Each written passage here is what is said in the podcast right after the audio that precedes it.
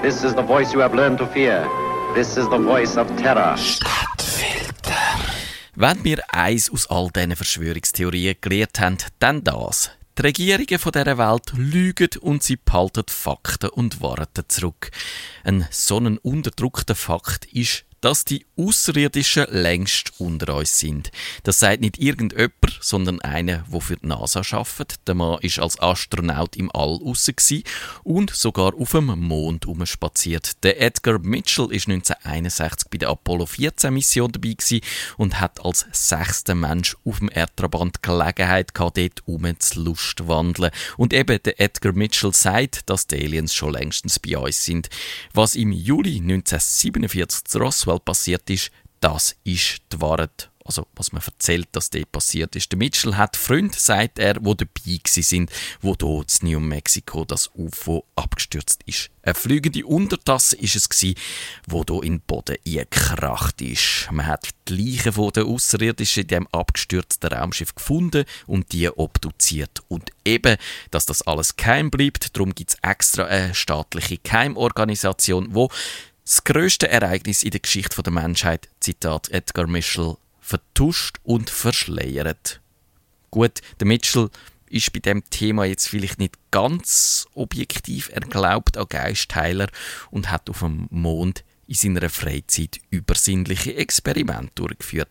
Er hat nämlich telepathische Botschaften vom Mond auf die Erde abgeschickt. Fünf Leute sind als Empfänger vorgesehen und drei haben die Botschaften auch sogar richtig mitbekommen. Angeblich.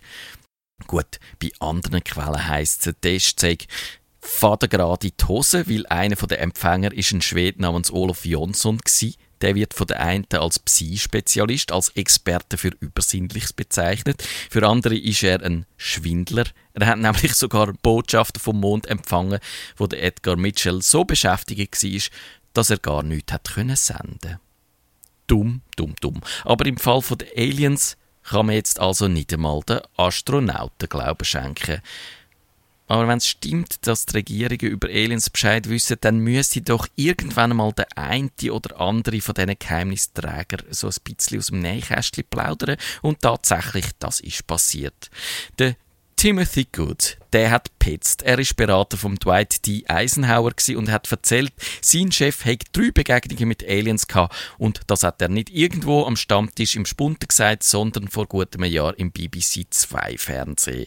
1955 ist es gewesen, und auf der Hollow Man Air Force Base in New Mexico. Dort haben die Treffen stattgefunden. Die Kommunikation hat telepathisch stattgefunden und neben Eisenhower hat es auch FBI-Beamte vor Ort gehabt. Und so, wie der Timothy Good das erzählt, ist es eigentlich ganz einfach, so einen Kontakt mit Aliens aufzunehmen.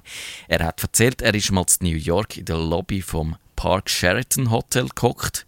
Timothy Good hat dann gefunden, er ist ein bisschen langweilig, wie wäre es, wenn ich jetzt da einen Alien würde sehen und darum hat er in seinem Kopf die Aufforderung formuliert, Hallo, ihr Außerirdischen, wenn einer von euch gerade um ist, dann hätte ich gern einen Beweis, dass es euch gibt.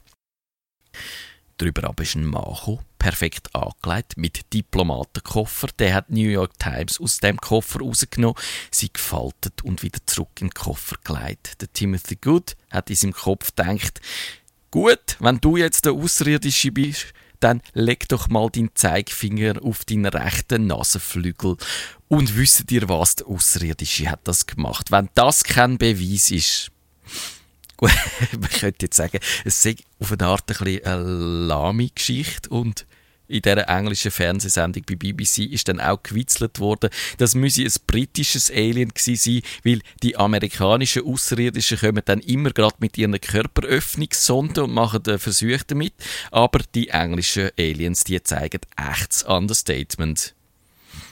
Aber sind sie jetzt da, die Aliens? Erfreulicherweise muss man sagen, der aktuelle US-Präsident, der ist ja sehr um Transparenz bemüht. Barack Obama hat eine Initiative namens We the People ins Leben gerufen.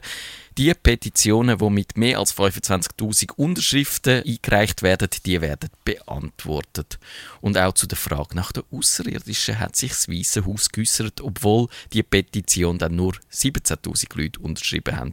Der Phil Larson als Sprecher zu wissenschaftlichen und technischen Themen hat gesagt, Die US-Regierung hat keinen Beweis, dass es Leben außerhalb von unserem Planet gibt oder dass eine außerirdische Existenzform die Menschheit kontaktiert hätte. Und es gibt keine Anzeichen dafür, dass Beweise von der Öffentlichkeit verheimlicht werden. Hat das Verschwörungstheoretiker überzeugt, ist natürlich eine rhetorische Frage. Nein, die wissen es genauer.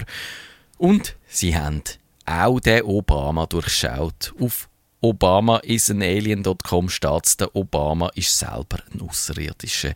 Er ist nicht zu Hawaii auf die Welt gekommen und schon gar nicht zu Kenia. Nein, der Barack Obama stammt vom vierten Planet vom System Epsilon Eridani, 10,5 Lichtjahr von der Erde entfernt.